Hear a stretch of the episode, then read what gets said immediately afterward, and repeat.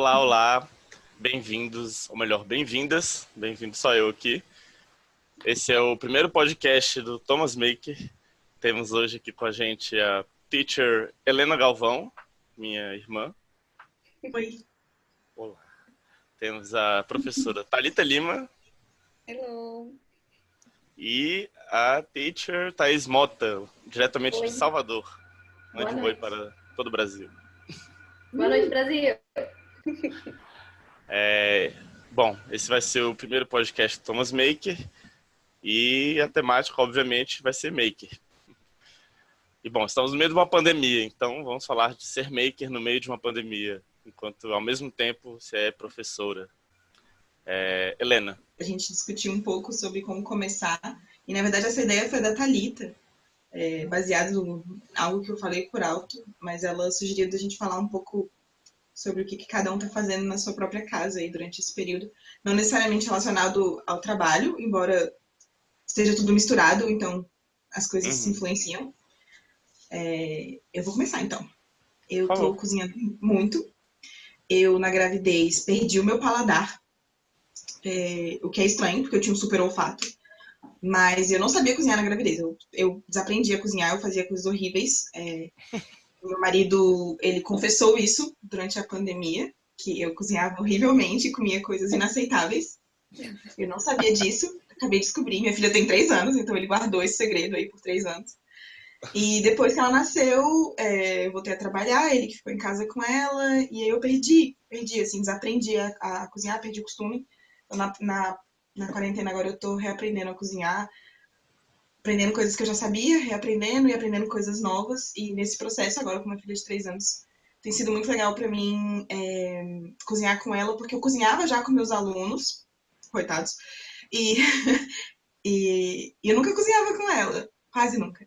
E agora tá sendo legal poder fazer isso com ela, tá? É, é um momento que eu consigo unplug, sair das telas e fazer algo com as minhas mãos, gastar um tempo. Tem algumas dicas, mas que a gente pode falar na, na terceira parte, né? Uhum. Mas é possível cozinhar com as crianças, mesmo muito pequenas. E você, Thalita, o que, que você tá fazendo? Eu, assim, eu, eu sempre fui muito é, artesanal, assim. Eu sempre gostei muito de fazer coisas com as próprias mãos e tudo, desde pequena, né? Então, é, a minha avó, quando eu era muito novinha, ela me ensinou a crochetar, tipo assim, quando eu tinha talvez 10 anos. Então, eu sempre fiz crochê, eu, eu aprendi a fazer tricô, não sou muito boa no tricô, mas sabia. E aí eu tinha parado. E uma, um, um pouco antes, assim, da quarentena, talvez uns seis meses, é, voltei com essa paixão pelo crochê. E no final do ano passado, então eu já, estava fazendo crochê há muito tempo, continuo fazendo, mas aí no final do ano passado, a minha avó, que ela é costureira, ela sempre foi costureira profissional, ela faz, ela fez meu vestido de 15 anos, maravilhosa, Uhum. incrível. Ela, e, e não é assim, nossa, foi feito pela minha avó, não, parece incrível, é incrível. Não é querendo puxar o saco, não. E aí a minha avó me deu a minha primeira máquina de costura. E eu tenho quase 30 anos, tenho 29 anos, e acho que foi o melhor presente que eu já ganhei, assim, sem, sem brincadeira. Eu não consegui, eu não me aguentava, assim, tão, tão feliz que eu fiquei. E aí eu comecei a aprender um pouquinho, mas eu trabalho muito, e aí eu tinha pouco tempo, cheguei na casa dela pra gente costurar junto, mas eu nunca pratiquei tanto. E aí começou a pandemia. Gente, eu estou apaixonada, eu quero casar com a minha máquina de costurar.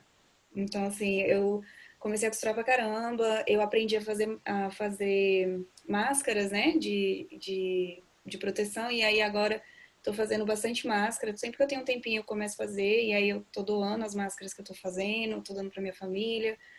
E aí, assim, eu gosto pra caramba porque eu, eu tiro um pouco essa visão de tela, de ficar o tempo todo na tela, lendo e-mail, lendo, ficando em rede social, dando aula, procurando trabalhar, e eu fico numa coisa que me relaxa e eu me sinto útil. Eu não me sinto assim, nossa, o mundo tá acabando ao meu redor, eu não tô fazendo nada, né? Eu sinto assim, pelo menos o meu, meu, meu grãozinho eu tô fazendo, sabe? Então, tá bem legal, sabe? E também é um jeito assim de eu me conectar com as pessoas que eu gosto muito, porque normalmente quando eu faço crochê, eu faço um bonequinho, uma, um ursinho. Então, por exemplo, eu já terminei um ursinho do meu, do meu é, primo que vai nascer agora, mas eu não vou poder vê-lo. Aí, mas pelo menos ele tem uma coisinha minha. Aí eu já fiz um negocinho para minha tia, eu não tô vendo, mas ela vai ter uma coisinha minha. Então, sem esse carinho, assim, ainda fica meio ali, né? E você, Thais, o que, que você tem feito? Então, é, logo no começo da quarentena, eu estava ainda entendendo como estavam as coisas. Então, me permiti fazer bastante desenho, fiz aquarela e comecei a fazer sketches também, assim, tipo, do local onde eu moro dá pra ver um prédio. Então, eu fiz sketch de um prédio. E, e, a, e, depois de um tempo eu comecei a, a focar mais em projetos que sejam realmente úteis. Então, assim, resolvi consertar um vazamento, a minha varanda estava vazando, assim como o meu Nossa. banheiro. Então, eu comprei um silicone, conversei com uma prima minha que é arquiteta, conversei com um amigo meu que é designer, daí eles me ensinaram mais ou menos como é que faz para consertar um vazamento. E, e foi, foi bem interessante, assim, eu acho que é legal a gente tentar explorar outros, outros desafios. E também aprendi a mexer um pouco no Scratch, que é uma plataforma de programação bem, bem iniciante, assim. Está sendo interessante. Legal. Achei o máximo quando você postou que você consertou o vazamento, assim. Muito bom. Gente, eu acho que noção. É muito empoderador. muito né? bem, eu me senti assim, nossa, agora eu quero consertar outra coisa, sabe? Tipo, vou pintar o quarto. Tava procurando assim, outra coisa para fazer já.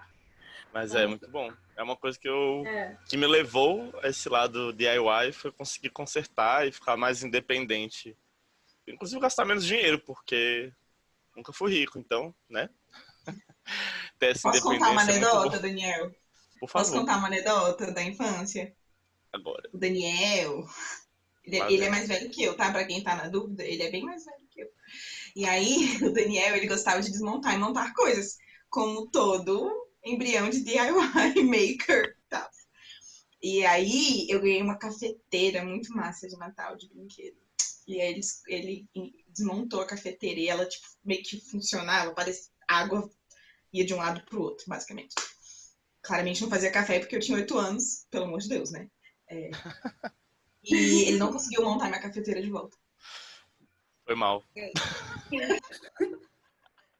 Virou uma privada da minha Barbie, assim, porque tinha um negócio. Mas a gente, ó, continuava reciclando os brinquedos. As partes viraram outros brinquedos. Verdade? Ai, Jesus, sério. É, você... anedotas desse tipo não faltam. Mas tem muito brinquedo que, que montou de volta. Tem muito brinquedo. É verdade. Consertei alguns, vai. acho que, o, acho que o karma tá bem equilibrado. tá tudo certo. O karma DIY tá, tá até positivo, vai, vamos combinar. Quantas vezes Mas eu já não nunca? ajudei e arrumei aí? Muitos interesses, assim, que apareceram na, na quarentena é, são similares, assim, né? A Thaís falou de, de aquarela, eu também tenho um kit de aquarela. Horrível, faz coisas horrorosas, mas faço. Entende? Me relaxa. Tô aqui. eu te, vejo 20 vídeos no YouTube, faço um negócio meio assim, mais fácil. E aí eu tava conversando com os meus alunos, a gente fez uma atividade de fazer um upload num, num Google Photos, né? Num álbum do Google Photos. E colaborativo. Do que, que você tem feito na, na, na, na quarentena? E, assim, vou dizer, 60%, 70% deles colocou alguma coisa relacionada a desenho ou pintura. E aí, a maioria não era muito bom. Mas eu, eu acho que a, a, galera começou a se permitir mais depois que está em casa, sem fazer nada. Voltou uma coisa do vou fazer por mim mesmo. Uhum. Não é para um trabalho, não é para uma atividade, eu vou fazer para mim, porque me relaxa que eu tô afim. Quem nunca, quem nunca olhou para o cabelo e falou, vou cortar meu cabelo? Já cortaram meus cabelos? Agora é a hora. eu faço isso há 10 anos. Mas... Exato. Mas o meu é mais fácil. Eu acho, eu acho que essa, ah, então tá, essa coisa gostosa do eu vou fazer para mim, ela traz muitas permissões que a gente socialmente não tem. Porque se você não tem tempo, porque você está estudando, trabalhando, fazendo um monte de coisa e a sua rotina está super pesada, se você não tem tempo, você direciona o seu tempo para coisas que você ou é bom ou que vão te dar um retorno. E Sim. quando você tem tempo sobrando, que é o ócio, você faz o que quer. E aí, isso, isso abre tanta porta gostosa, tanta coisa legal, né? De você falar assim, ah, por que não fazer um negócio meio ruim se é só porque eu gosto? Entendeu? Eu acho isso bem legal. Sim, sem as amarras tu, Daniel, da você não falou. pressão. Pois é, eu como mediador e representante do Thomas Maker aqui, É, bom, lá a gente começou meio patinando, sem saber muito para onde ia. Lá no Thomas Maker a gente estava meio que nisso, um pouco patinando, um pouco já começando a ajudar a criar atividades junto com os professores. E aí a gente foi convidado pela UNB para fazer uns face shields, ou escudos faciais. Tem sido uma honra trabalhar com isso, é, saber que o nosso tempo está sendo gasto para ajudar também no esforço e tal. No caso, a gente consegue suprir só a demanda aqui do próprio Distrito Federal, mas tem sido bacana. E saber que vai para os hospitais regionais daqui. E aí eu também estou tentando desenvolver uns projetinhos. Essa semana eu terminei alguns novos, que uhum. pelos testes estão ficando bacanas. Um Ear Saver, que eu não tô aqui porque eu acabei dando todos os que eu fiz, mas que é basicamente uma, tipo uma tiara de plástico maleável, que você prende o elástico nela e não na sua orelha, para sua orelha não ficar assada. Jesus. É. A orelha assada é real. Onde é que tá a waiting list para ele? Vai, vai rolar, na verdade, pro pessoal do Thomas todinho, em breve. É. De verdade, sério. A gente tá já orçando e vendo material. É, o começo da pandemia também rolou uma coisa muito complicada, que foi não só o álcool em gel e o álcool 70, mas tudo estava meio em falta. E, sei lá, papel higiênico. Mas a gente estava com dificuldade de comprar material também, a gente teve que trazer para esses face shields. É, o exército ajudou a gente a trazer de uma empresa lá de São Paulo uh, o material que a gente está cortando na nossa cortadora laser lá. O pessoal do UNB da engenharia de produção, eles estão fazendo a impressão 3D e a montagem das máscaras. A gente está cortando só o visor transparente do Face Shield. E aí eu vou a, lá a impressão 3D é aquela. A impressão Isso. 3D é o que encaixa aqui. É a tiara de testa, né? Digamos assim. É. e aí prende com um elástico atrás da cabeça. E, e o... enfim, é um projeto sério. É, a Anvisa está tá por trás da parte higiênica e tudo mais. Tem uma embalagem de equipamento médico. Uh, o Agarran tá, analisou os primeiros protótipos pra, e a gente fez todos os ajustes. A gente não, né? O pessoal do UNB. É, eles foram ver lá também o nosso protocolo de limpeza e tudo mais. Ah, e além desse Year Saver, eu também terminei o projetinho ontem, fiz os primeiros protótipos de um gadgetzinho, por enquanto. O nome provisório é Corona Gadget, porque eu não, não, achei, nada, não achei nada muito melhor. Ou, sei lá, button pusher slash door opener, que é um Corona chaveiro. Gadget. É, Corona Gadget. É um chaveiro com um furinho que você passa o dedo por dentro e você pode tanto abrir e fechar a porta quanto apertar o botão de elevador e essas coisas. É. Tem muita gente que tá, que, que tá pegando no próprio prédio, né? Em elevador, no corredor. Sim, sim. Então, Bom, já... a gente em Brasília tem uma alimentação Unesco de seis andares, né? em prédios residenciais, mas o resto do mundo tem gente que, ainda mais pessoas de mais idade ou com algum problema, não vão subir 20, 30 andares, seja lá o andar que ela mora. E é, elevador é um perigo de contágio. Então esse tipo de gadget é legal. É... E é super simples, na verdade. É um. Ele é feito de quê? Lá a gente está fazendo de acrílico, até pela facilidade de limpeza, né? Que dá para você lavar depois na pia de casa com detergente oh. e esponja. Muito interessante isso. O da... Imagina, gente, mulher, a gente que tem que, que, que, tem que ir em banheiro, em festa, show, nanana. Quantas vezes você não abriu uma porta de banheiro assim com o cotovelo? É. Isso é pra é vida inteira. Eu tava numa outra live com um colega da Thomas um tempo atrás. E eu tava falando um pouco com ele sobre isso, assim, que eu acho que a pandemia, de certa maneira, é, expôs a educação. É, gostaria que tivesse sido exposta de outra maneira. Mas eu acho que a pandemia meio que expôs o sistema educacional, assim, expôs o tanto que é falho, você ter turma, turmas muito grandes, turmas grandes não funciona, é, sete e meia da manhã não funciona, provas, deveres de casa, palestra, essa, essa ideia de que o professor despeja conhecimento num aluno passivo, isso tudo está sendo exposto, assim, eu acho que uhum. para gente que está dentro do sistema já estava muito claro que existiam falhas, mas eu acho que agora a escola entrou na casa, né?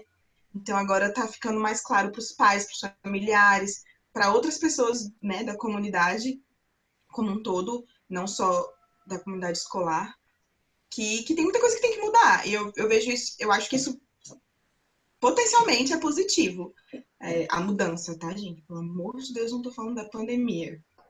Falando assim em relação a, a essa questão, é, até das, dos alunos na idade de ensino médio, né, e, e de, dessa questão de estudar para o Enem, de estudar para provas, de estudar para passar de ano, e o que significa passar de ano, e o que significa passar nessa prova, que prova é essa, o que, que vai acontecer, essa incerteza, que para a gente, professor, é muito, é muito estressante, é, a gente consegue imaginar o que, que é para um aluno, né? É, a gente só consegue imaginar, porque eu não, eu não tenho ideia. Eu, eu lembro que na época que eu estava no terceiro ano, eu tive alguns surtos de ansiedade, né? Por conta de pais, Enem e, etc. É, porque saindo da, do colégio, eu, eu, eu, a perspectiva de poder ingressar na faculdade. E a, o meu ano foi normal. Ninguém estava morrendo de pandemia, não tinha um asteroide chegando, tava, não tinha, sabe, pessoas na rua gritando pela liberdade de viver, não tinha essas coisas era um ano normal e eu estava surtando de ansiedade, porque a carga emocional que se põe num aluno de ensino médio já é muito grande. E aí, se você pega essa carga e coloca numa, no meio de uma quarentena, pandemia, e ele sem convívio social, que é o natural para os adolescentes, né, de poder experimentar essa, essa liberdade, de, né, desse desenvolvimento pessoal é, com os próprios amigos, ele está isolado com a família dele, e é isso, há meses sem ver os outros amigos, o que para gente adulto com uma, um desenvolvimento já mais à frente, né, é muito problemático, imagina para um adolescente, né? Então, assim, eu não sei vocês, mas é, eu tenho sentido é, que os meus adolescentes, alguns momentos, eles se sentem um pouco como se fosse assim, colocados de lado. É, se preocupa muito com as provas para dar resposta para os pais para informar o professor o procedimento novo, mas não se fala para o aluno o que vai acontecer, como ele vai ser avaliado. E toda a carga emocional do eu estou estudando para passar, para ele não é respondido. Se vai, não. entende? Então, assim, é, gera-se um estresse muito grande. E, ao mesmo tempo, eles estão estudando química, física, história e todas as matérias que eles têm que estudar e, e todo o currículo que está pré-estabelecido, enquanto ao redor deles o mundo está de cabeça para baixo. E uhum. aí eles sentem assim, tá, mas a gente não vai falar sobre isso? Tá rolando aquele. A gente não vai, a gente tá ignorando isso. Eu quero aproveitar, inclusive, esse seu ponto para uhum. emendar o, o tópico. A Thaís, por exemplo, falou, e a Thalita também, de voltar a desenhar, por exemplo, e a pintar. E uma coisa que, que eu, que sempre fui da área criativa, sempre fiquei meio triste, digamos, em relação à sociedade, em relação a virar um adolescente e posteriormente, posteriormente um adulto, é que a gente cresce aprendendo a desenhar e a pintar. É tipo, é tipo uma das primeiras habilidades básicas que no, nos é colocado à frente. Na cartilha, aí... Daniel. Na cartilha do bebê, tá lá, consegue desenhar figuras, consegue... Pois é.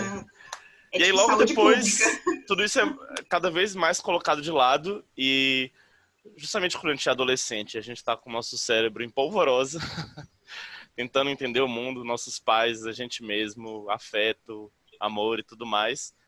É, a, essa parte criativa é tirada, de repente. E passar no vestibular é a prioridade. E você não tem que criar, você tem que estudar que nem um maluco, você enfim, tem que engolir um monte de problemas e ansiedades e nananã. E agora?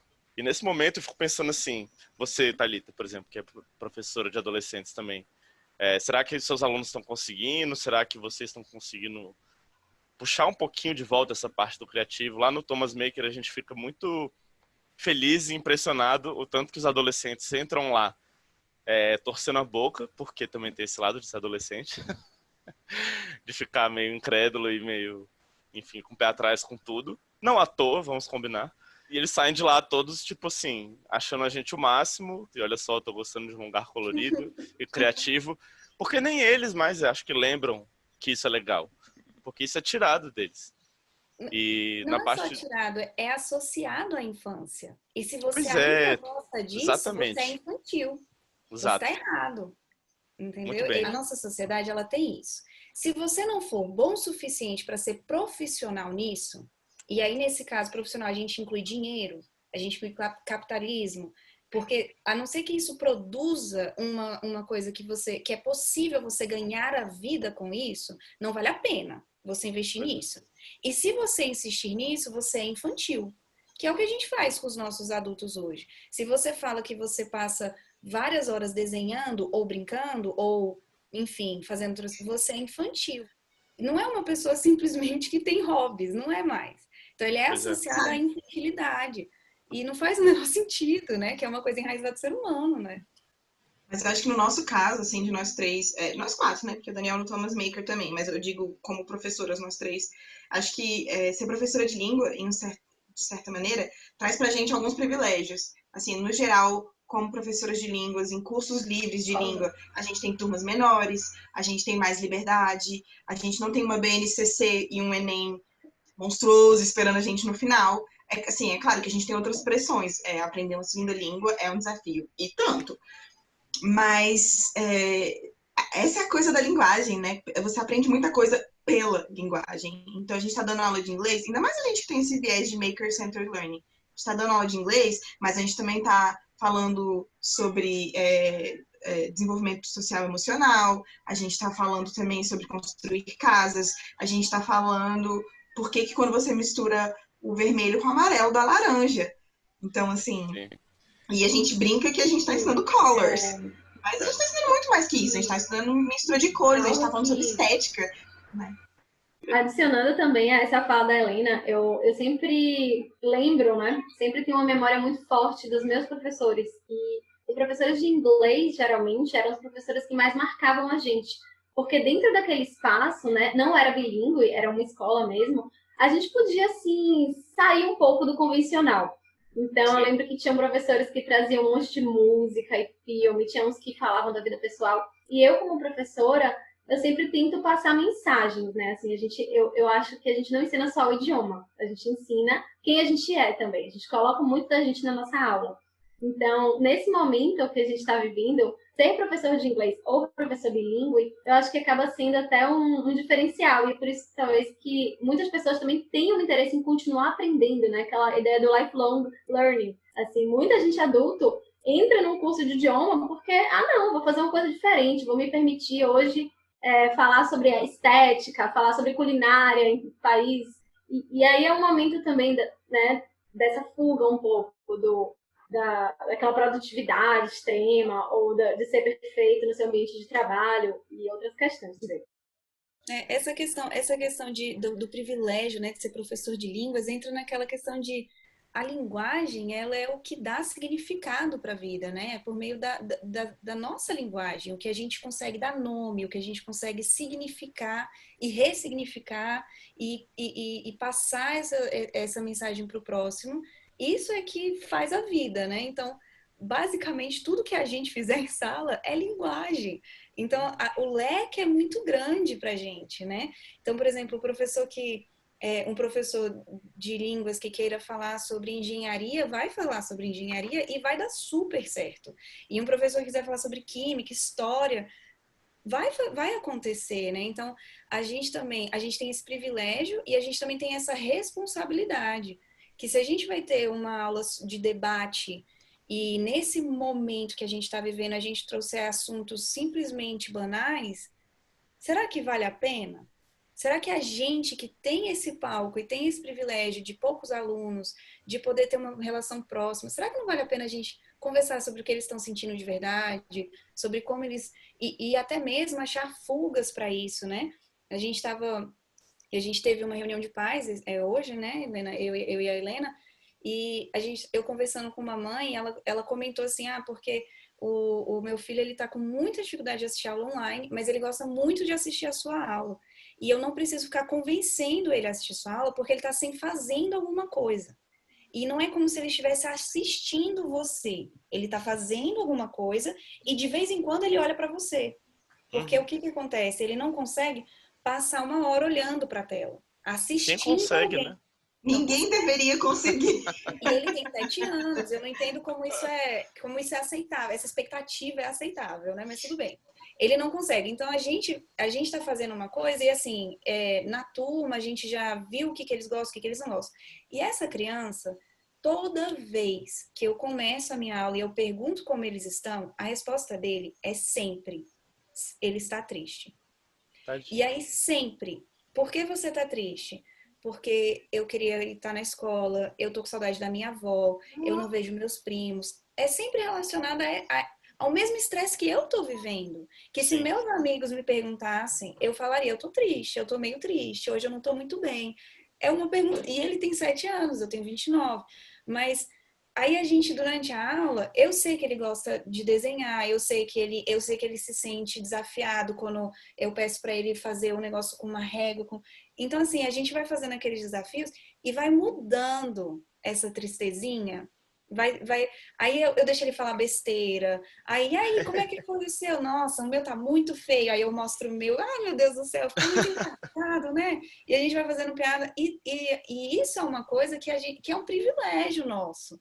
Porque eu sei, eu não estou dizendo assim que o, o professor da aula regular dele está errado, porque o professor da aula regular dele tem 40 alunos. Sim, e tem uma então, pressão é um muito específica. Nosso, pois é, se é, é um privilégio nosso, por que não aproveitar? Né? Com pra certeza. gente colocar uma coisinha mais legal. Acho que a Thalita tocou no, no próximo ponto, né, Dani?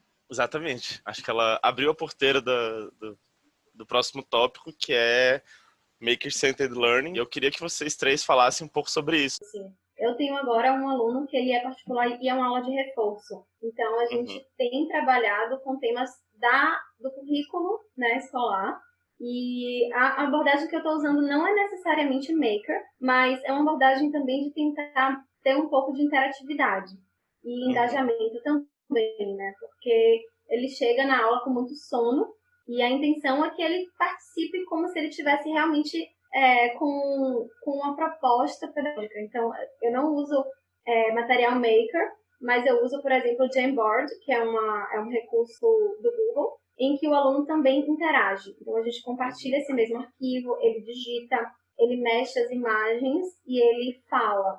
Então, assim, não é uma aula é, padrão palestra, é uma aula em que ele interage bastante e também algumas estratégias de gamificação, que é para deixar a aula um pouco mais interessante. Assim, a gente faz umas perguntas e respostas. Uhum. E eu acho que isso tem funcionado de uma forma bem interessante. É só o fato de você botar o aluno para participar pode não ser dentro de um contexto muito específico e é, esperado maker, no sentido da palavra, estrito, mas lá mesmo no Thomas Maker, no, várias vezes no final das contas, essa discussão inclusive é, é longa e para outro momento, o que é o que não é maker, mas o simples fato de você botar um aluno para participar e não simplesmente, como a gente tem falado, ficar na frente de um professor falando, como você mesmo disse, ele está com sono, enfim, ou ele tá triste, ou é, é um momento estranho, um momento difícil. Botar para participar Sim. do jeito que for, do jeito que der, que inclusive é uma das coisas que eu até conversei com a minha irmã antes da, do podcast, que é, por exemplo, lá a gente fez umas fotos e uns vídeos de atividades, de experiências, experiências científicas, né, que você faz em casa, para o pessoal do, do Thomas Bilingual for Schools fazer. É, foi interessante pensar junto com meu colega lá, que fez junto comigo, esses vídeos, é, sobre materiais, que obviamente foi uma das primeiras reclamações de pais. Se você quer fazer uma coisa muito maker e, e pede para o aluno fazer uma atividade e ele não tem os materiais e você não. Não é como se você pudesse descer e comprar os materiais facilmente. Uhum. Ou pedir na internet e ele vai chegar de drone na sua varanda. Não é assim. É um, pouco, uhum. um tanto mais complexo que isso. Mas, por um lado, isso por si só também é um exercício de criatividade. Então a gente tinha que fazer um termômetro e usar um canudo de plástico. O maker canudo é um não existe mais. Que envolve muito assim a gente como professor se desafiar a aprender uma ferramenta ou Sim. uma estratégia para conseguir engajar o nosso aluno, porque o nosso Exato. aluno ele está jogando com os amigos, né? Ele tem 9 anos e ele joga alguns jogos assim, tipo Fortnite, tem um outro Sim. também que é o do robô. E aí, quando a gente traz essa temática né, do, dos jogos e também dos super-heróis, que é algo que é bem legal da idade deles, acaba sendo mais interessante. Então, é, eu acho que. É, eu joguei um pouco de é, Fortnite até. É Aprendi as dancinhas. Inclusive, é, uma, é um dos meus é. super trunfos lá no Thomas Make para conquistar crianças. Olha só. Ah, eu, aprendi, eu aprendi sobre super-heróis. Eu aprendi sobre o The Flash e o Iron Man. Olha Eu tive que estudar para poder, entendeu? Fazer uma aula com também temáticas ligadas ao universo dele. Mas isso não deixa de ser recurso de educação. Se, se Com inteirar. certeza. Várias Exato. pessoas me Dani, perguntam, ah, como é que você se dá tão bem com crianças? E várias vezes eu falo, bom, um é não tratar que nem uma pessoa inferior, Concordo diferente, não sei o quê. 100%. Você trata É normalmente. isso. Ele já vai, te gost... vai gostar de você muito mais. Total. normalmente, Exato. é. E É. dois, é se inteirar o mínimo do que eles gostam. Porque se você. Um, as pessoas não só tratam como alienígenas coisas que não entendem que as crianças gostam, como ficam questionando. Só de você não questionar já é um grande passo. Exatamente. Porque eles simplesmente gostam com- disso. Você não tem que questionar. Uma, uma interação, né? E aí é que nasce, Exato. eu acho que o processo de educar vem da interação. Não tem como a gente não interagir com o nosso aluno, não entrar um pouco né, no universo dele. Sim, são pessoas interagindo, afinal de contas. Mas, Dani, uma coisa, voltando um pouco no assunto, assim, que você estava falando do- do- dos materiais, né? Uma coisa que, que eu tenho feito bastante com meus alunos, e tem muito a ver com thinking routines, que às vezes a gente acha que thinking routines é você imprimir um lindo Canva e preencher cuidadosamente. E às vezes thinking routines é um- é, são coisas que você pode fazer muito rapidamente, assim. Então, eu tenho trabalhado muito com meus alunos quando eu vou fazer as atividades, que é tipo, qual é o propósito, né? É, meio- é bem parts, purposes and complexities, mas tipo, um, dois, três e já, né? Que é do tipo, não, qual é o propósito disso? Então, eu fui fazer uma atividade com eles, eu falei, olha só, é, qual que é o propósito do barbante? Ah, é pra decorar. Eu falei, ah, então tá, então se não tiver barbante é terrível? Não, não é. Se não tiver barbante pode ser lã? Pode. Tá bom. Qual é o propósito do graveto? Ah, é ter uma coisa assim, tá, então o que, que a gente pode usar se você não tiver graveto? Eu, por exemplo, não tenho. Aí eles, ah, pode ser palito, pode ser lápis. Eu, exatamente. Pode ser canudo, pode ser palitinho de, de comida japonesa. Aí eu, então assim, eu tenho trabalhado também muito com eles essa essa, essa questão do, do, do propósito da atividade, de como que eles podem substituir os materiais também. Porque também é difícil, a gente tenta simplificar os, os materiais ao máximo, acho que vocês também, né, meninas? Mas às vezes não é uma questão de simplificar, porque às vezes você pensa, ah, todo mundo vai ter, sei lá, é, barbante em casa. Nem todo mundo tem barbante em casa. Não. É. Mas Então, tem o mas- fio mas- dental, por exemplo. Mas tem fio dental. agora. O meu aluno tem fio dental. E eu falei, você é fantástico, porque eu nem pensei nisso. Ele veio correndo assim e falou: pode ser isso, Misa? Eu, yes! Pois é, e assim, e cara, e nisso a gente está trabalhando autonomia, pensamento divergente, criatividade, para além da thinking routine, de você parar e pensar no propósito da atividade, no propósito de um material. E, e, e assim, os nossos alunos, acho que eles estão numa, numa uma idade meio cúspide, assim, né, Thalita, que é sete anos. A Thalita tem uns mais velhos também, mas ela também tem alguns desses de sete anos.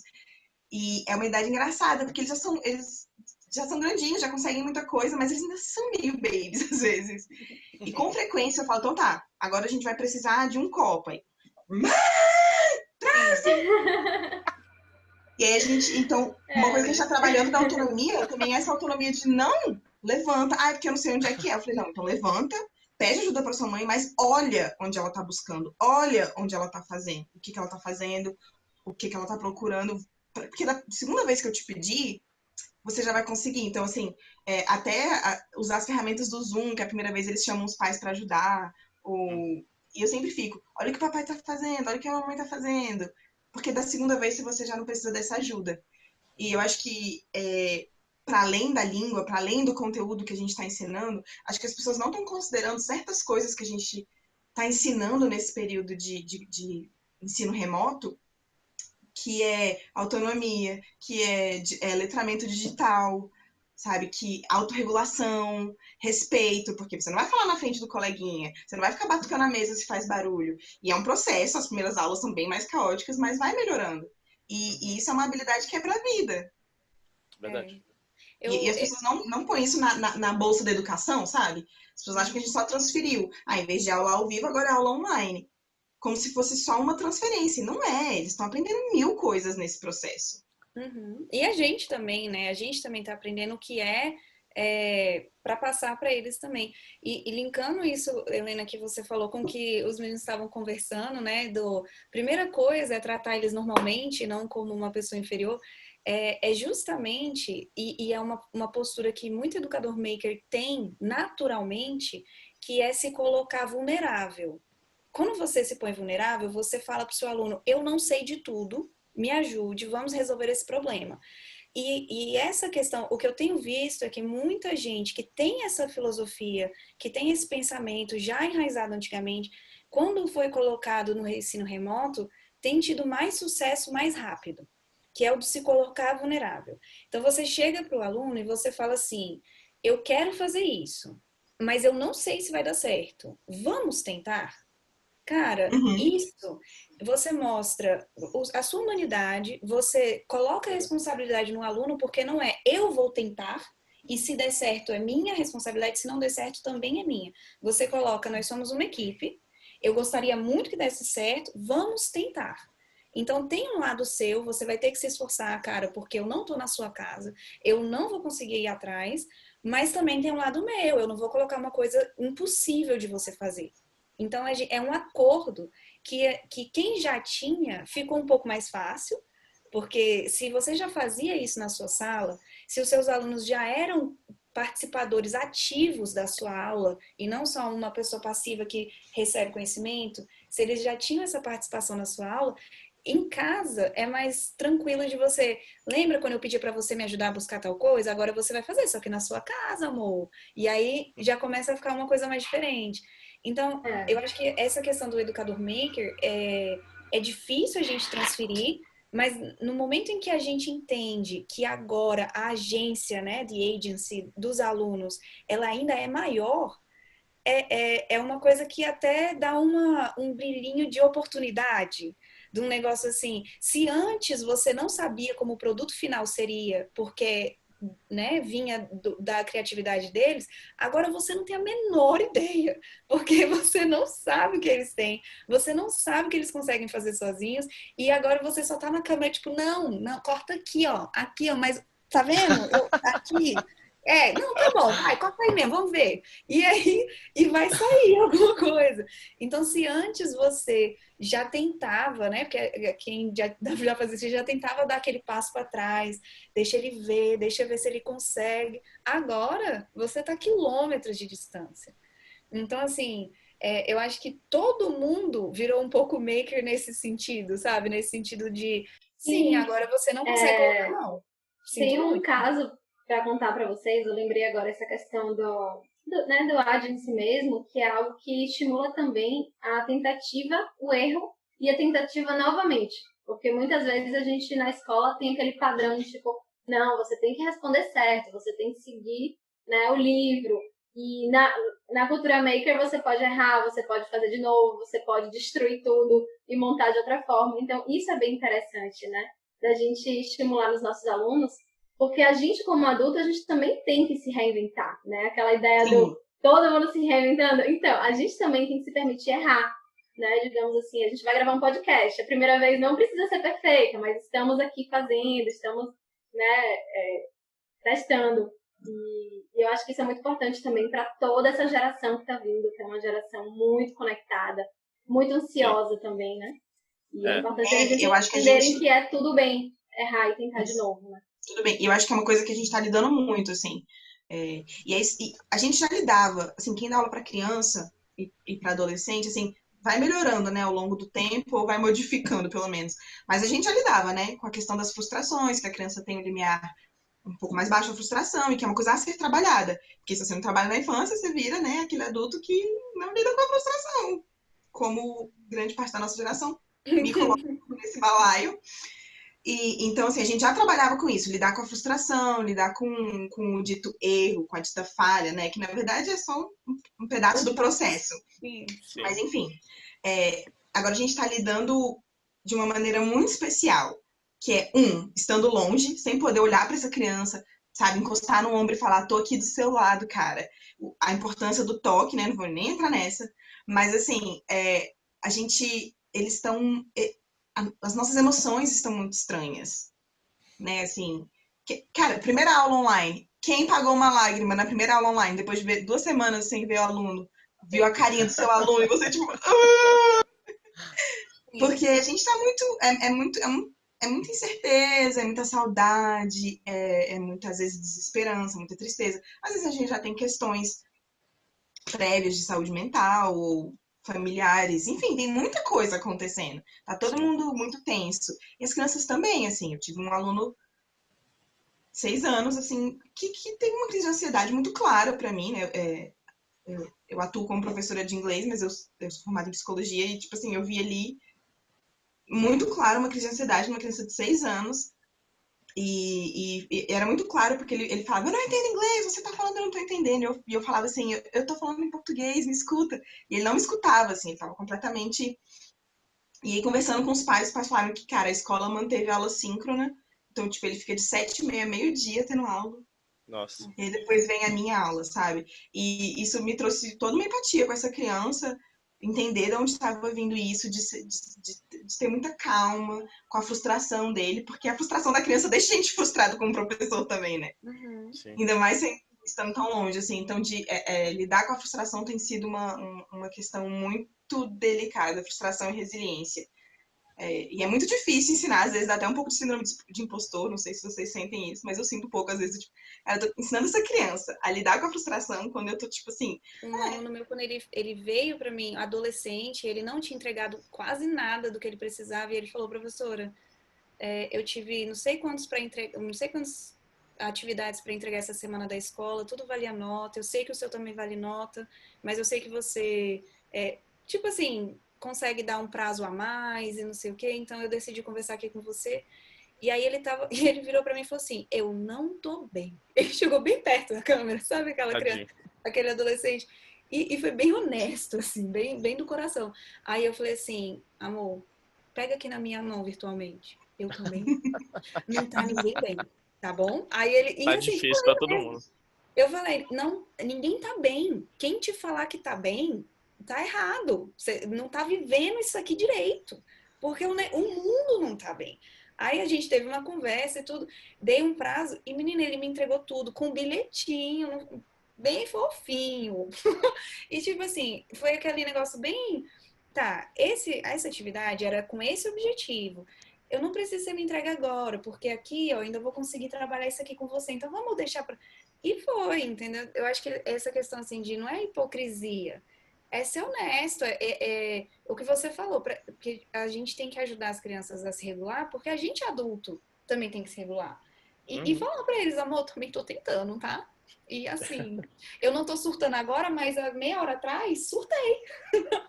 e vamos falar assim, essa questão de, de do, que do nosso papel, né, nesse momento. Vamos falar também dessa coisa gostosa de ser um papel de, de escape também, de, de de aulas gostosas mesmo, sabe? Que você sabe que a criança saiu com um sorrisinho. Sabe aquele negócio que, bye teacher! Aquele negócio gostoso, que é uma delícia. E é, eu tava. A gente teve uma aula numa turma bem grande, assim, a gente terminou uma unidade, ia começar outra, a outra unidade é meio pesada, já começava num assunto bem puxado, que tinha muito dever e tal. E eu senti, eu dei uma aula, assim, a última aula da unidade, eles estavam assim, meio semi-mortos, assim, todo mundo com aquela cara, né? Aí eu falei, cara, essa turma não tá bem. E aí eu falei, ó, gente, aula que vem a gente vai fazer uma aula diferente, a gente não vai começar a unidade, a gente vai fazer uma aula de culinária. E aí eu decidi colocar uma antes de começar, né? Aí pedi os ingredientes, coisas simples, coisa de bolo, perguntei, quem não tiver qualquer um dos ingredientes, me manda mensagem antes para eu tentar entrar na internet e achar alguma coisa que dá pra gente substituir, vamos junto. Mas aí todo mundo tinha, fomos, fizemos.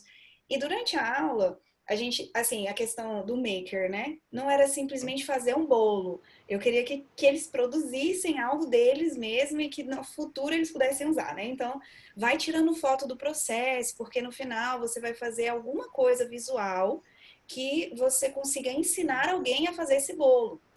E aí eles iam tirando foto e a gente fez todo um processo de para que, que serve esse aqui que eu estou fazendo? Ah, isso. Então anota o propósito dessa parte, porque no né? E aí foram fazendo. E aí são 15 alunos nessa aula. Aí nessa aula foram 13. Eu tive 12 alunos que entregaram no dia seguinte esse produto. Que era. Aí uns entregaram vídeo, uns entregaram Google Slides de passo a passo. Pra, era um bolo bem simples, né? Um bolo. Que até a Helena já fez também aquele bolo de caneca, né, Helena? Que é uma delícia. Exatamente o que eu fiz com meus alunos. Super rápido.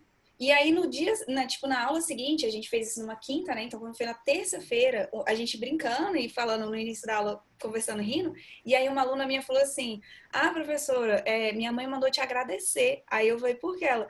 Porque eu não sabia cozinhar nada, agora eu sei fazer um bolo, e ela falou que eu não tenho mais desculpa para fazer nada para a família. Eu já fiz 50 bolos aqui.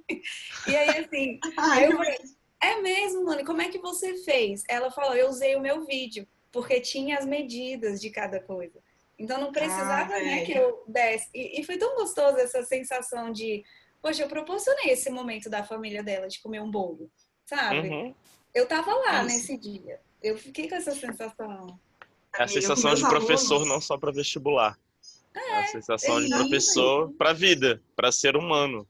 É. Que é o que a gente é, no final dos contos. Uhum. É humano.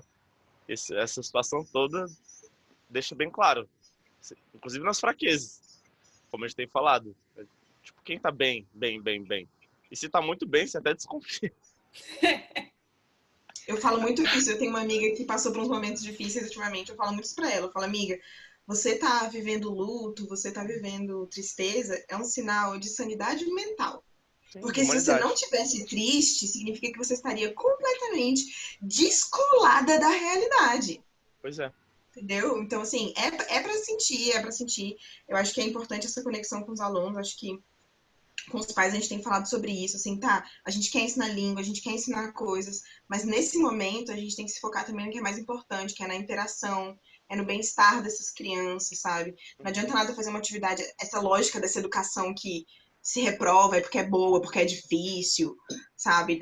Acabou, gente, chega. Não, agora é do tipo assim, é, é, é, criança, vamos, vamos pelo lúdico, vamos pela reflexão, pela, vamos, vamos empoderar essas crianças, elas terem autonomia. Tipo, eu também ensinei o, o bolo de caneca para meus alunos. E no final da aula eu falei, gente, não tem nada de perigoso nessa receita. Vocês podem fazer sozinhos. Nas primeiras vezes, talvez vocês queiram ajuda, porque dá medo de fazer meleca. Mas, número um, fez meleca? Limpou. O problema não é fazer bagunça, o problema é não limpar a bagunça. número um. E, cara, mas Imagina uma criança de 8 anos conseguir fazer o próprio lanche da tarde. Uhum. Isso é muito. E aí, uma mãe hoje é bom pra todo falou. Bom pra todo mundo. Um bolo meio esquisito, fica meio feio, mas fica gostoso. o meu ficou horroroso, meus alunos ficaram rindo de mim. E, mas essa mãe, uma das mães dessa turma me falou assim, ela falou, Helena, é, a, a, aula, a sua aula é o meu descanso porque eu não preciso ficar do lado, eu não preciso ficar cutucando, falando, escuta, aprende, faz atividade. Ela falou, cara, já perdeu o direito de jogar joguinhos porque tá atrasado nas atividades da escola. A criança tem oito anos, tá, gente? Oito anos, tá bom? Escreve a cinco segundos. E, e, não pode fazer isso, não pode fazer aquilo, disse que da escola. Falou, cara, na hora da, na hora da sua aula, eu, eu vou lá, às vezes, põe a cabeça só pra ver se tá tudo bem, às vezes ele me chama e eu ajudo, mas é o momento que eu consigo, tipo, infelizmente, em vez de relaxar, lavar uma louça e tudo mais. Mas, enfim. É. É.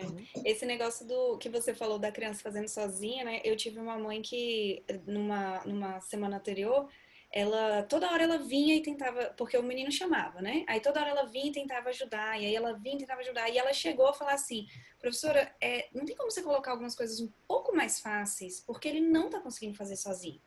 Aí eu falei assim, senta do lado dele, mas não pega mais. Não pega mais. Narra o que ele tem que fazer. Não pega mais da mão dele. Aí ela falou assim, mas ele não tá conseguindo. Eu falei, não, ele não está conseguindo no presente. Vamos tentar essa nova estratégia? Toda vez que ele te chamar, você mostra para mim o que ele já fez. E aí eu e você juntas, a gente vai dar o direcionamento. E aí a gente tentando. Foi difícil. Não vou dizer que foi fácil. Foi difícil. O menino realmente ele tem um pouco de dificuldade, né, com essa coisa manual. Mas foi mais um pouquinho para cá, tá vendo esse quadradinho aqui, ó? Vai ali, essa caneta, escreve o número aqui. Pronto, vai, mostra para mim. Aí quando ele mostrou, aí eu falei, yes! E a gente fez um negócio bem, sabe? Porque foi, sabe aquela sensação de finally? Aí a gente fez assim, yes! O menino levantou, ele quicou uns 20 metros e voltava, assim, ó. Aí eu falei pra mãe, falei assim, eu sei que não tá fácil, mas não vale a pena. Olha, olha isso, não valeu a pena. Olha o resultado, né? Cara, a, a mãe falou assim: beleza, entendi. Gente, sério. Eu me formei em psicologia, eu dou aula há sete anos, eu estou cursando pedagogia no momento, e casa de ferreiro, espeto de pau. Porque, gente, sério, eu sou professora. Gente, quando eu vou ajudar minha filha, eu me peguei fazendo umas coisas, assim, do tipo, um dia eu fui fazer uma atividade com ela do, das colors, de, do Walking Rainbow, sabe? Que você, você põe um papel na, na, água colorida e aí a água vai, as cores vão misturando para mostrar a mistura de cores, The Color Wheel, nananã, eu me sentindo, tipo, a melhor mãe do mundo. Lá pelas tantas, ela começa a misturar as cores e vira, tipo, tudo um marrom bizarro. Aí eu comecei a brigar com a criança de três anos, do tipo, tá errado! Aí ela começou a chorar. E o pai dela, que é tipo, sei lá, designer, sabe? Tipo assim, não é educador, olhou pra mim e falou: Por que, que você falou pra ela que ela tá errada? Ela tá misturando as cores. Aí eu. Ela tá aprendendo. ela tá aprendendo. Porque, e é isso, assim, porque eu, eu é muito doido isso. Eu não, eu, não, eu não sou professora dela, sou mãe dela. Eu, é difícil eu colocar a persona professora é. na hora que eu tô tentando ajudar ela a fazer uma atividade, sabe? E, e, e vice-versa, se eu vou falar inglês com a minha filha, é ridículo, eu não consigo falar com ela naturalmente eu, quando eu vejo, eu tô tipo assim, what's this? Sabe, assim, com a persona professora, eu não consigo ser mãe em inglês. É, é tipo, é, tá tudo muito misturado, assim, né? A escola tá dentro de casa, o seu trabalho tá dentro de casa, você é mãe, você é professora, você é um acompanhante pedagógico. É tudo muito. É tudo misturado. muito misturado. E uma das primeiras coisas que eu pensei, assim, como mãe também, foi tipo, meu Deus, quanta tela para essas crianças. Existe tantos estudos falando que essa quantidade de tela é prejudicial para o sono, para o desenvolvimento que a tela 2D pode é, gerar problemas de vista, como miopia. É, então, assim, uma coisa que a gente. E aí eu acho que ser, é, ser educadora maker, é, ser da mesma turma da Thaís, ser educadora maker, ser, ter, já ter essa pegada ajudou muito, assim. Então, cara, como é que eu consigo. Beleza, é uma hora de aula na tela, mas ele não precisa ficar assim na tela o tempo todo, porque não é uma palestra. Então, assim, a gente tentar imbuir nossas aulas de o máximo que a gente puder de coisas manuais, de. Às vezes é só um desenho, gente. Não precisa ser um, um grande origami, um, um, grande craft. É desenhar uma coisa que você está pensando. Botar no papel uma ideia. Ah, what's your favorite animal? Let's draw this animal. Let's compare to our friends. Então, é, é, tirar um pouco esse olho, quebrar as atividades. A gente está tendo que. No começo eu achei que a gente ia ter que reinventar e eu ficava querendo usar websites e, e, e jogos e nananã. E com uma semana de aula eu percebi que, gente, é um pouco mais back to basics, não em termos de atividade de plano de aula, mas basics, basics mesmo, do tipo assim, qual é o seu propósito? Qual é o objetivo dessa aula de aprendizagem? Qual é o, seu objetivo como educadora? Por que, que você vai fazer essa atividade dessa maneira? Como é que você vai quebrar as atividades para você manter a atenção sustentada dessas crianças? Então, voltar nos porquês e nos comos para a gente construir um plano de aula. Assim, acho que eu não sei vocês, mas para mim isso tem sido o mais desafiador. Eu, toda vez que eu preciso fazer um plano de aula, assim, esse ano eu comecei numa escola bilíngue como professora do Year 2. Só que eu comecei assistente.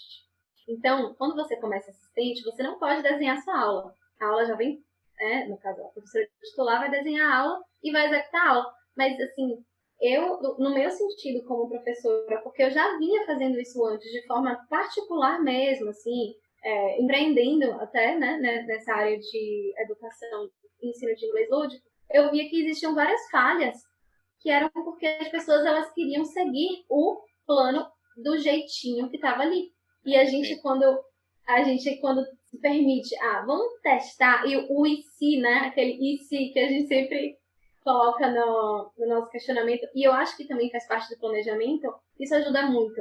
Então, assim, se tem alguém que é para falar, para treinar, eu acho que esse alguém é, com certeza, né? É a equipe da Thomas. Eu acho que vocês estão fazendo um papel, assim, muito, muito inovador, muito de vanguarda. Tem muita gente que nunca nem ouviu falar do o que é o impressora 3D, o que é o, uh, o Agency by Design, o que é isso, né? O, uh, pessoal que eu fiz um curso recentemente, foi um curso de uma linha um pouco diferente, que é da aprendizagem criativa, né? A função dessa, desse curso não é formar um certificado. Você não vai colocar ali no seu currículo, fiz um certificado, e é um, e é um curso bacana, assim. E a gente aprende, cada semana a gente aprende um pouco sobre os quatro P's, né? Que é a paixão, pessoas, pensar brincando, que seria o play, e o que mais? Fear. É, fear. É que é o, né, esse contato com as, com as pessoas. Enfim, é, é, o legal nesse curso é ver que tem professores de vários níveis, nível básico, nível fundamental, nível universitário, se permitindo também aprender. E aprendendo a fazer programação, lendo um pouco sobre como as crianças aprendem, como levar o ensino da educação infantil até, né, até o ensino superior. Então é bem legal. E podem ir, podem fazer cursos, não tenham medo. Tipo assim, se vocês fizerem, eu vou querer participar. Eu acho que a Thomas, é, sendo um curso livre, a gente tendo pessoas de formações diferentes, ajuda, sabe? Então, assim, eu sou formada em psicologia, Thalita? Educação física. Daniel? Design de produto. Thaís? Jornalismo. Então, eu acho que isso. Eu, eu, sei que a gente teve os nossos desafios por não ser de letras em inglês. Eu realmente Sim. sei. Eu não tô dizendo que não precisa ser de letras em inglês. Não acho que é. Não é isso que eu tô dizendo. Mas eu acho que a diversidade da, da, do curso livre, às vezes, por ter pessoas de, de formações diferentes, pode ser muito maneiro. Ainda mais quando você para para pensar numa educação que é muito mais horizontal, né? Assim, que, que vai além do conteúdo e da regrinha gramatical, sabe, Thaís? Eu fico pensando que eu não sei qual era a sua é, abertura com a, com a professora que você estava assistindo, mas eu fico pensando que se ela te deu alguma abertura para contribuir, ela e se beneficiou muito, e se ela não deu. Eu acho que a gente podia fazer já a rodada final, para não ficar longo demais. Sei que não tá, talvez, mas enfim. Ah, mas é... Edita tudo, corta as bobagens. Não, eu não vou cortar nada, não. Vai ficar tudo. Ave Maria. Eu tava Tô brincando, eu não sei. Vamos ver, vamos ver, vamos ver. é, eu acho que vai ficar bem longo até, né? Vai ser um podcast, meio filme, meio. Nessa parte final agora, eu queria que cada um. É, talvez umas duas rodadas, assim, para não ficar. Porque numa primeira rodada alguém vai falar alguma coisa que vai te lembrar de outra. Da gente dar dicas bem pontuais de em relação ao ensino é, maker mesmo, né? São porque drops, várias né? vezes isso, porque várias vezes algumas coisas a gente simplesmente não pensou, enfim. É, não sei, vamos tentar fazer um wrap-up maneiro, assim, com essas dicas. Posso dar uma dica? Por favor. Uma dica, assim, pra mim, eu acho que é a mais importante. Claro. Sair um pouco do celular e olhar o ah. mundo com a sua visão. Porque às vezes uh -huh. a gente tá tão assim focado no, na social media, na interatividade instantânea, naquele like, enfim.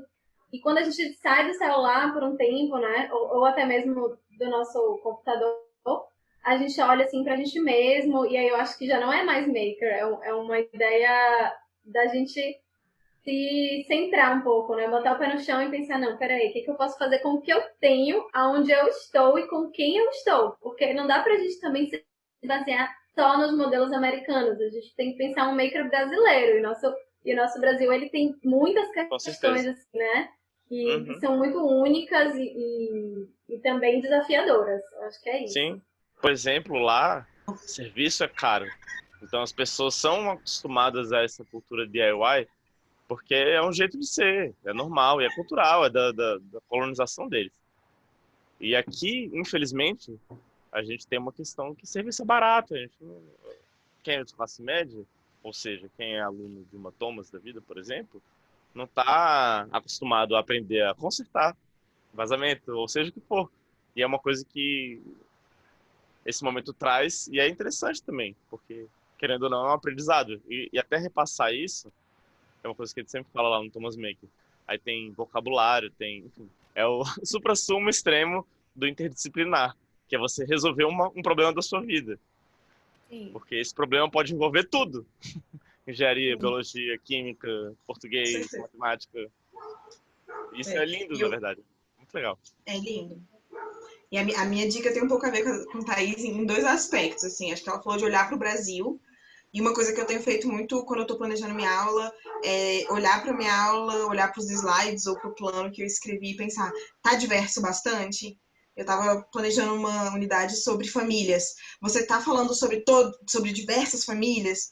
É, uhum. Como que você consegue colocar isso é, em termos de etnia, de gênero, de sexualidade, de representatividade mesmo? Eu acho que isso é uma coisa que está acontecendo no mundo que a gente tem que tentar incluir, ainda mais com criança. Eu acho que a Thalita com os adolescentes consegue falar mais alto, do tipo Black Lives Matter. Com criança muito pequena, se a gente chegar com Black Lives Matter, no, it won't matter, because they won't understand it, sabe? Então, assim, é, mas a gente pode trabalhar por meio da representatividade, do protagonismo das minorias. É, então, é, então, é procurar um vídeo que não é só aquela criança americana loira falando. Pode ter essa também, mas procura mais, vai, vai além. É, e, e também essa coisa do se centrar agora para uma coisa mais física. A gente está olhando muito para a tela, a gente fala que isso faz mal para criança, mas não considero tanto que faz mal para gente. Minha querida amiga Talita tem muito enxaqueca. Eu me lembro lá no começo da quarentena que eu falei para ela, amiga, olha para o horizonte. Então, de vez em quando, vai na sua janela, olha para o horizonte. Põe o seu foco eu. lá para frente. Salvou minha em vários vida, sentidos. Não, salvou minha vida. Salvou minha vida. E se, como eu, você não vê o horizonte porque os prédios estão muito perto, quando possível, de maneira segura, pega o carro e dirige, às vezes não vai para lugar nenhum, dirige e volta para casa. Escolhe um caminho. Aqui em Brasília a gente tem muito espaço aberto, então eu sempre escolho quando eu tenho, quando eu tenho que ir ao mercado ou qualquer coisa do tipo, eu escolho um caminho que eu consiga ver o máximo de horizonte mais longe possível para fazer bem realmente para o nosso sono, para os nossos olhos, para as dores de cabeça que estamos sentindo. Mas uma coisa é, eu que eu queria que eu... falar um pouco, é, conectando com o que vocês falaram, meninas, assim, de olhar para você, né? Que a Thais falou bastante de, dessa questão de olhar para você mesmo, de se conhecer, que a Helena falou também de, é, de sair da tela e, e, fazer algumas coisas assim diferentes. É, a, nossa, a nossa oportunidade de, de, de, saber que isso é necessário, de não necessariamente ser mestre nisso, de estar tá fazendo isso perfeitamente bem na nossa própria vida, mas de passar isso adiante, né? Porque é o que a gente conversou hoje e, e, e que eu venho de novo a falar, assim, o quanto disso está sendo falado para as crianças ou adolescentes? O quanto disso a gente está dialogando abertamente com eles e não só deixando eles aquela, aquela galera passiva que está passando por uma pandemia e que não vai ser dialogado com eles. É, durante essa semana a gente começou um projeto e, e, e foi me proposto é, uma outra uma colega falou assim: "Ah, eu vou para falar sobre diários, né? Eu vou falar sobre o diário de Anne Frank". E aí eu falei: "Ah, eu não vou falar porque para mim é muito pesado". E eu e eu tô achando que meus alunos estão com uma carga energia, uma carga de energia muito pesada, eu não vou colocar. Só que durante a aula, eu falei: "Vou colocar". Aí eu peguei e coloquei, não, não coloquei o diário todo, não coloquei, eu coloquei só é, citações. E uma das citações, ela fala assim: é, que não é permitido às crianças, né? E ela tem, ela tem 13, 14 anos, ela é adolescente, né? Que não é permitido às crianças a ter opinião. Aí ela diz: não é que a gente não tem opinião, é que não é permitido a gente a dar opinião. E o não permitir não quer dizer que eu não tenha, pois eu tenho. Gente, para mim, aquela citação, e quando os meus alunos leram aquela citação, o que surgiu daquilo? E aí, o que eu trago, assim, é, é a questão de Trate os seus alunos como seres humanos que também estão passando por um, por um, uma, uma, uma, um período de exceção. Sim, um que é o fato, que né? Ninguém sabe passar por ele. Que você não sabe a resposta, que os pais eles não sabem a resposta, e que tudo bem se eles não tiverem lidando bem. Mas também como um, um adulto, um adulto que já tentou algumas coisas, que já leu algumas coisas e que talvez consiga orientar né, algumas, algumas estratégias. Por exemplo, amor, você já tentou achar outros hobbies? Vamos explorar aqui coisas que você goste. Que tal a gente. Porque, por exemplo, nas nossas aulas, é, eu, eu, sei que a Helena faz muito isso, acho que a Thaís também pelo, pelo Instagram, que eu vejo. É, é muita questão de, tipo assim, eu nem sei se você é bom nisso, mas tá aqui um desafio, vamos tentar fazer isso aqui? E às vezes a criança não vai se dar muito bem, mas uma criança da turma deu. E aí essa criança vai falar assim, pô, quero mexer com argila. E aí, a partir desse dia, ela vai começar a fazer escultura de argila. O outro começou a ver vídeo de origami. Na outra aula, o menino começa a ver vídeo do YouTube de desenho. Então, assim, a, gente. A variedade é importante, né? É, a variedade do, do né, da, das, das coisas que você propõe na sua aula também são importantes, porque você, como adulto, sabe o quanto é importante essa, essa, né, essa fuga do, do, do que a gente está vivendo. Então, assim, poxa, quanto você está proporcionando isso para os seus, seus alunos? Você sabendo quanto você precisa, porque só eu sei o que aconteceria hoje se alguém falasse para mim, Thalita, você não vai mais fazer crochê. Eu ia surtar. É? Porque é isso que eu faço 90% do tempo que eu não quero pensar sobre o que está acontecendo. Sim. Então, assim, quanto os nossos alunos não tinham muito, muita oportunidade de ter hobbies tão grandes. Então, assim, Quanto a gente está fazendo isso, sabe? Olha para você, meu amor, o que, que você gosta? O que, que você é. gosta? E eu acho que tem a questão da transparência também. Eu tenho falado muito isso para os pais, assim, também.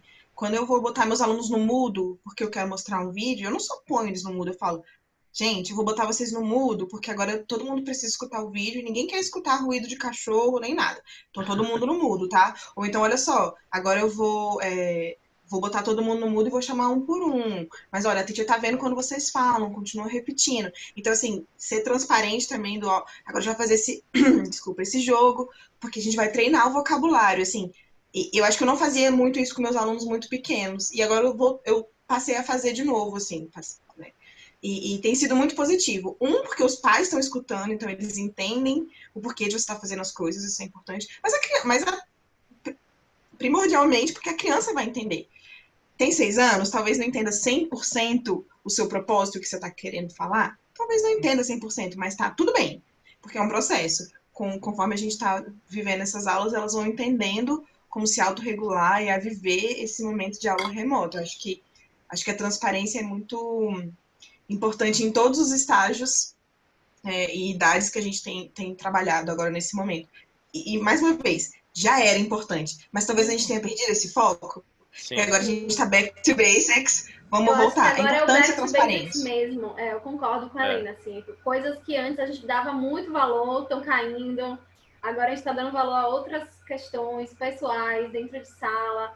Quais são as exigências para esse aluno, né? Será que ele realmente tem que soletrar essa palavra com a melhor pronúncia? Ou será que ele pode se comunicar e ok, né? Ou até mesmo é, o nível de cobrança eu acho que podia ser questionado também, assim. Não sei como vai ser daqui para frente, mas se a gente puder participar dessa mudança como educador, de certa forma, né? Assim, em questão avaliação, em questão a até a carga horária, poxa, de sete a meio-dia online é muito puxado, né? Exato. É. E, e vem uma questão também muito dessa questão de humanizar as crianças também. Isso que você falou, Helena, de ah, eu falo que a gente vai fazer e por que a gente vai fazer. É, a gente normalmente, né, não, eu também não fazia muito isso, né? E hoje eu, eu, eu faço.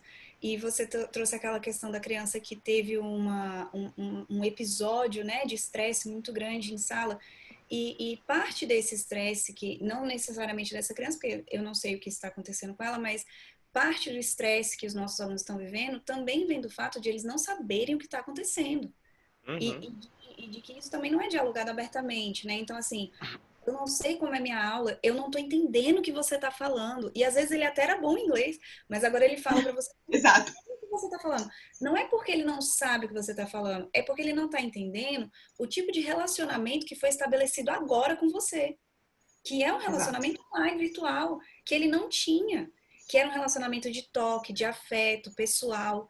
Então, esse, ele também está ressignificando muita coisa. E a gente entender isso, essa empatia com a criança, é, tem uma, uma citação que eu gosto muito, que ela fala assim que é, a gente se preocupa muito do que as crianças vão ser quando crescer e a gente se esquece de quem elas são hoje. Né? Nossa né? Senhora. E, Demais. Ela, ela, gente, ela... olha, sinceramente. É... Quebrou a banca aí com essa frase. É, o conteúdo. Mas é, agora, planejando aula online, eu tenho pensado em como fazer esse aluno se interessar por esse conteúdo. É, então, assim, eu acho que até a forma não necessariamente por ser online, mas eu acho que até por ser maker também, né? De, de tentar colocar o aluno como um primeiro né, plano, o aluno no centro ali da conversa, o aluno no centro do, do planejamento e da aprendizagem também. Uhum. Eu acho que isso tem muito a ver com todas as metodologias ativas que a gente estuda, né? Maker-centered learning, project-based learning e pensando Sim. num bigger Design umbrella, né? thinking. né? De é, design thinking, o long, é, lifelong learning, isso tudo pensando numa ideia de uh, inquiry-based learning, né? Que é, é que, que a, a, base é você, você engajar o aluno, ele está interessado. Eu acho que a gente está eu acho que é o momento, honestamente, vou fazer propaganda aqui. Eu acho que é o momento da gente que está pensando em metodologia ativa, que está pensando em outras, em, em, outras saídas para essa educação que é a mesma há 200 anos, socorro, é a nossa hora de brilhar. É. E mostrar. Lembra aquilo que eu falei, galera? Que ia funcionar melhor? E, e as pessoas ficam, ai, É. como é que você vai fazer maker movement? Porque você tá longe da criança, você não vai poder dar massinha pra criança. Eu falei, porque não é sobre massinha ou iPad, é, so- é sobre o olhar, é sobre a agência, é sobre autonomia, é sobre empoderamento. Você pode fazer isso com Jamboard, com é, ca- canudos não recicláveis, pelo amor de Deus, as tartarugas, ou com papel e lápis, não importa. É, é sobre uma disposição, é sobre Olha como você só. vê a educação. O meu aluno, ele me disse que ele estava escrevendo um livro. Imagina o que é você ouvir uma pessoa de 9 anos dizer estou escrevendo um livro e, e ele ainda entrou em detalhes. Eu falo assim, e não é um projeto para agora não, é para tipo ano que vem. Ou seja, Ah, a pessoa, né, um ser humaninho ali já está engajado. Ele já encontrou um, um- um caminho, né? Uhum. E, e isso Nessas a criança horas- é muito rápida. Nessas É, nessas horas você pensa o tanto de potencial que a gente não desperdiça nessa ânsia de robotizar pós-revolução industrial, do tipo produção, é, eficiência, enfim. E aí até faz um link lá para trás com a coisa do deixar de criar, deixar de fazer arte, né? E ao mesmo tempo é, cobrar que ele chegue a algum lugar, que nem a Thalita falou. Cobrar que ele vai ser alguma coisa quando crescer. Eu tenho alguns momentos da minha vida que eu, que eu guardo com, com muito carinho na minha memória, de momentos que eu era uma criança e eu me senti uma pessoa e não uma criança. Eu lembro, por exemplo, eu, eu nunca vou esquecer desse momento, uma vez que eu estava no sítio do meu avô, com um monte de gente da família, pessoas com quem eu tinha convivência constante, pessoas que eu via de vez em quando, que eram férias. E tava todo mundo sentado na cozinha conversando, cada um num tamborete, numa cadeira ou num banquinho. E tava todo mundo contando coisas que viveu durante o ano. E na hora que eu parei para falar de uma causa ou qualquer coisa minha, todo mundo parou para ouvir. E eu lembro que quando eu terminei de contar, tipo, algumas pessoas riram, outras acharam legal. E naquele momento eu me senti uma pessoa. Eu me senti uma pessoa no meio de várias outras pessoas, e não só uma criança. Porque todo mundo parou para me ouvir. E não foi só uma questão de ego, de me sentir importante, não sei o que. Foi uma, uma, questão- uma questão puramente humana. De, tipo, olha só. Existir no mundo, gente, de existir Exato. no mundo. Gente, E É, pensa eu- tanto que isso é, é. importante, entendeu? A gente tá vivendo um mundo virtual. A gente tá vivendo um mundo que não é exatamente real. E se você antes É. não se sentia parte do mundo, agora essa desconexão, ela pode ser muito nociva para uma criança. Agora que, Sim, ligando a Helena psicóloga, saca? As, as pessoas, as crianças precisam se sentir alguém no mundo, precisam ter agência nesse mundo, precisam saber que quando a gente tá fazendo a atividadezinha que a gente propôs, ela não vai usar um canudo, porque o canudo é ruim, sabe? Ou então, ou a gente vai falar sobre consumir menos carne, porque ela tem um impacto no mundo. A- As crianças, elas ainda não. Fala-se muito sobre as crianças serem o futuro do mundo, mas elas. É isso, é sempre no futuro, elas já são É. o presente do mundo. Eu acho que é hora da gente brilhar, viu, gente? Sério. Chegou É, a da nossa gente- vez. Gente, então vamos fazer um último brilho.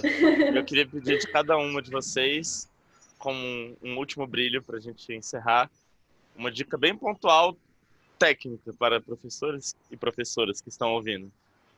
Uma dica, é, pode ser um, um site, um app, uma técnica, um, não sei, alguma uma coisa, alguma coisa que vocês acham que mudou muito para vocês nesse momento e que vocês acham que vale a pena repassar, que alguém talvez não, não, não tenha pegado.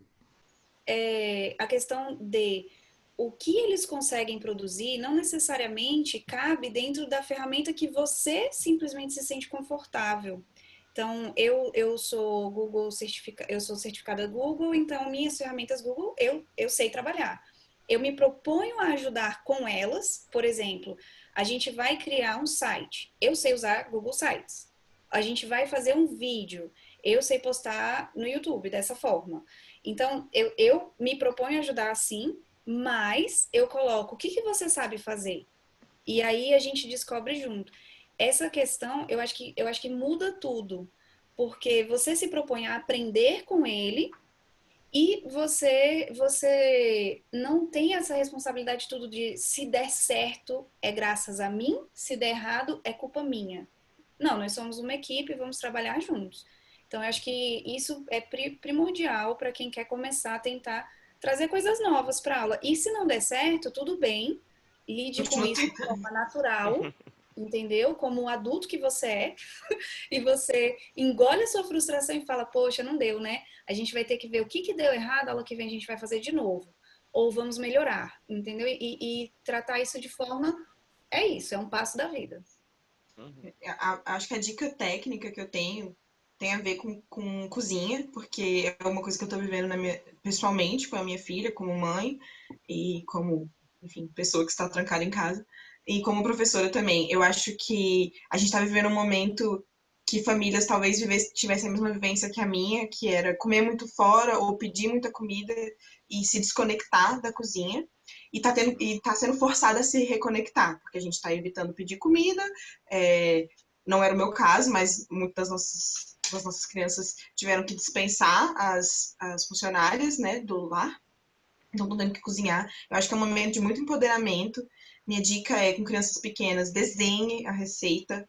Então, desenha duas colheres e desenha o pote de açúcar que tem na sua casa, desenha tudo. Faça a criança buscar o ingrediente, devolver o ingrediente para o seu lugar.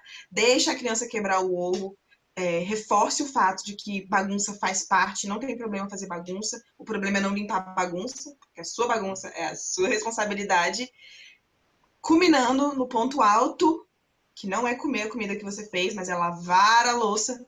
As crianças têm que lavar a louça, elas têm que entender que a bagunça que elas fizeram é responsabilidade delas, elas podem sim ajudar. Crianças de 3, 4 anos podem ajudar enxaguando, é, 5 e 6 já conseguem passar a bucha, vai precisar do seu da, da, sua ajuda, como se você for mãe ou pai. Se você não for mãe ou pai, você vai precisar que os pais de seus alunos talvez relavem algumas coisas, mas é importante ter essa conversa de falar, não, olha, esse é um momento de empoderamento. Essa uhum. criança saber cozinhar, saber buscar uma fruta sozinha, saber fazer um bolo de caneca, é a sua libertação e a libertação da criança. Então, eu acho que a cozinha é uma coisa que a gente se desconectou na nossa vida moderna, mas Verdade. que a reconexão pode ser um lugar de muito empoderamento para todo mundo. Uhum. E aprendizado. Então, é, no meu caso, eu sugiro um, aplicativo que é alguns professores assim, né, que estão agora dando aula online, eles precisam editar vídeos, vídeos uhum. de modo geral.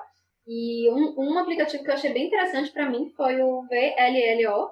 Ele é gratuito e ele tem vários recursos bem, bem acessíveis assim. Claro, se você tiver, é, se você tiver interesse, você pode olhar um tutorial no YouTube para aprender a mexer, porque não é tão intuitivo, mas ele tem muitos recursos, é gratuito e agiliza a vida para vocês.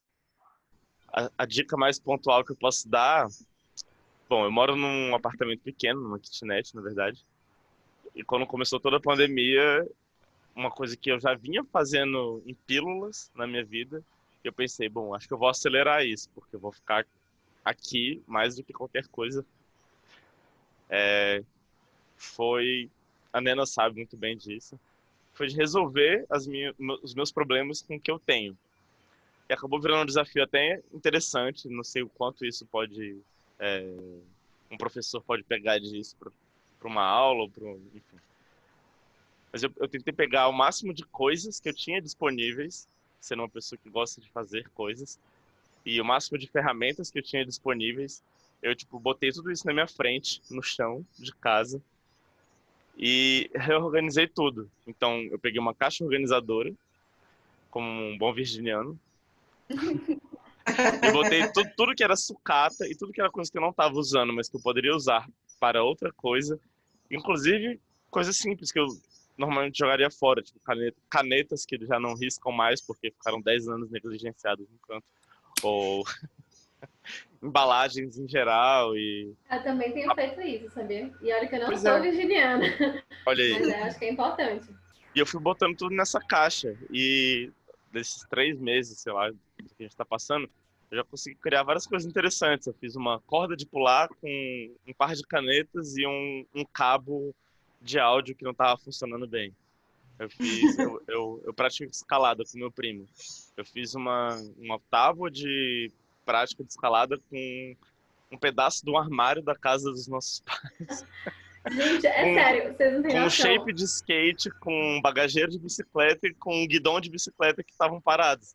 E tudo isso, eu consegui pensar nisso, porque eu fiz essa separação de materiais e de ferramentas que eu tinha, e eu pensei, o que que eu consigo fazer com isso? Exato. A Thalita está fazendo máscaras de lençóis velhos.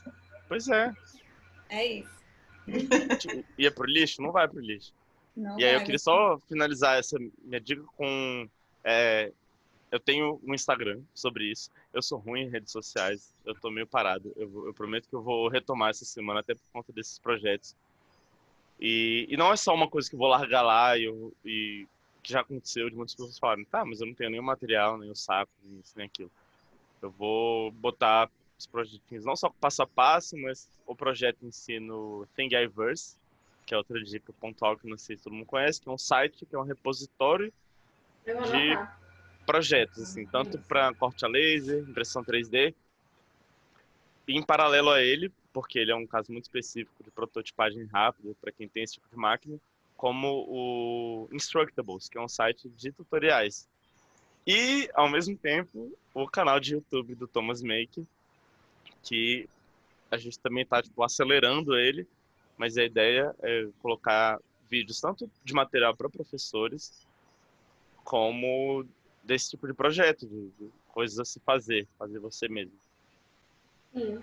Eu acho que quanto mais a gente puder se sentir empoderado, né, como, como designer, essa ideia do agency by designer. A gente é designer, a gente tá aqui nesse mundo, vamos criar, vamos ser maker, enfim, Uhum. achei o máximo. Todo mundo é, Todo mundo é. é? É isso. É isso. É isso. Acho que é isso. O- o- Eu conheci meu marido pelo meu irmão, e uma coisa que ele fala muito é, é, existem dois tipos de pessoa, as que para, as que continuaram desenhando depois da infância e as que pararam.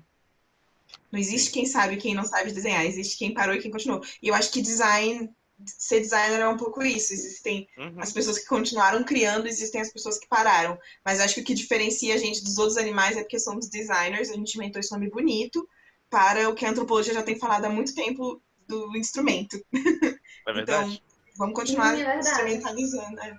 Vamos continuar nos instrumentalizando para mudar o mundo. E, gente, é pela educação. É isso aí. Sim. Uma nova educação. Palmas, palmas. Uma nova educação. Então vamos finalizar com uma salva de palmas para nós mesmos. Ó, virtual e ver- e verdadeira. Palmas. TikTok. Então, ok. Gente, um prazer estar com vocês Prazer sábado. também, viu? Sério. Adorei. Adorei Em nome da. Thomas do Thomas Maker, eu queria agradecer. Agradecer a minha irmã que topou logo de cara com muito entusiasmo e eu fiquei muito feliz, não só por ser minha irmã, por- mas por ser meu colega de trabalho. É, eu sou um entusiasta do, do formato, então eu fico feliz de fazer por isso também. É, bom, a Thalita já passou várias vezes lá no Thomas Maker e, enfim, é da casa. então foi um convite natural também. E a Thaís, além de ter participado da SEM, a gente tem algum contato online com a minha irmã também e tudo mais. Só não passa mais na casa porque ela tá a muitos quilômetros de distância. É verdade, lá mas é-. Mas é isso que eu ia falar, eu porque já, ela eu foi já uma tô das pessoas mais vocês aqui nessa engajadas. reunião, gente. Eu tô com Olha aí. esses Eu quadros, livros. propaganda só de neves. Caneca. Assim, trabalho. Não é? Aqui as três, Thalita, Helena e Thaís, são da mesma turma do, né, do, do, do, do Maker, do SEM, Sim. né? Do... Exatamente. Foi a primeira. como Foi a primeira, é isso aí, Foi a primeira. Olha só. Mesma turma. E graças a Deus que a gente fez esse curso aí, antes de Oh, começar. oh. é Ainda bem, né? Não, deu uma base incrível pra gente. assim. Bom, obrigado, Thaís, Thalita e Helena. Professores, é, da minha parte, eu vou eu sugiro que olhem o meu Instagram, que é arroba. Lá eu dou várias ideias que fazer, enfim, tento ser bem humorado. E que entre na, nas redes da Thomas também, Thomas Maker, underline Edu, na maior parte delas. Links estarão disponíveis também no vídeo ou no podcast. E agora eu entrego a palavra às minhas queridas convidadas. É, obrigada, gente, por ter me chamado, primeiramente. Uma mensagem final assim, que eu queria deixar para os meus colegas, professores e, e, e para a comunidade, né, quem for ouvir. É, é importante buscar referências para a gente conseguir sempre, sempre inovar, sempre ter ideias novas. Você não está sozinho, você não tem que inventar a roda. Muita gente já está fazendo, muita gente já está trazendo coisas novas, mas também é importante ter o ter a maturidade de entender que a gente só posta o que dá certo normalmente, a gente só posta o bonito. Então não se não se meça pelo que está postado, né? Saiba que os seus fracassos são naturais e que a maioria dessa galera que posta, que está à frente, também fracassa muitas vezes. Então saiba disso, e seja carinhoso com você mesmo nesse sentido, tá? Todo mundo está vivendo um momento difícil e normalmente a gente posta que dá certo. Adorei. Thaís e Helena estão então, se olhando. É... Olha, gente, é... se eu puder dar uma dica, é façam o curso Educador Maker da Casa Thomas ah! Só isso. Pronto. É isso. Obrigado. É, eu, eu, vou fazer um, eu vou fazer um merchan também. é, no, nas duas semanas que a gente ficou parado, a, até entender quanto que essa quarentena ia durar, e, meu Deus, durou muito mais do que a gente pensava, está durando, é, a Thomas criou um site chamado Thomas Open Resources, que às vezes a gente chama de Thor, só porque é mais curto. E esse site era para os nossos os pais dos nossos alunos se ocuparem durante essas duas semanas, enquanto a gente se reorganizava para se reencontrar. É, a gente continua botando muito material é, nesse site, eu acho, e ele ainda é aberto e permanecerá aberto à comunidade. Acho que vale muito a pena dar uma olhada. É, tem muitas professoras me ajudando a alimentar, pelo menos a parte que me toca, mas tem vários é, materiais relacionados a vários cursos e produtos diferentes da Thomas, realmente vale a pena. Tem muita coisa lá, se você é pai, se você é mãe, se você é um educador freelancer, pode te ajudar muito ou se você só é curioso mesmo. Tem, tem muita gente ali é, fazendo material com muito carinho. E eu acho que isso é uma coisa. É... Ah, eu tenho um pouco de dificuldade de falar que é uma coisa boa da pandemia, porque é uma, uma coisa muito ruim que está acontecendo. Mas tem, tem muita beleza que sai das. É, tem muita beleza que sai do, da sujeira. Da dificuldade. É. É, tem muita beleza que sai da sujeira, que sai da lama. A flor de lótus no meio da lama, exatamente.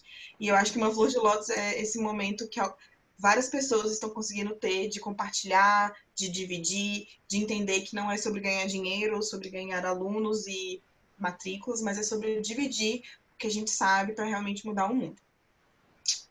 É isso. Essa é a minha dica. Obrigada, Dani. Obrigada, Thais Obrigada, e Thalita, por aceitarem a nossa, o nosso convite. Obrigada, irmão. Pronto, então vou bater então... a claquete aqui. Aí vai entrar uma vinheta que eu vou inventar.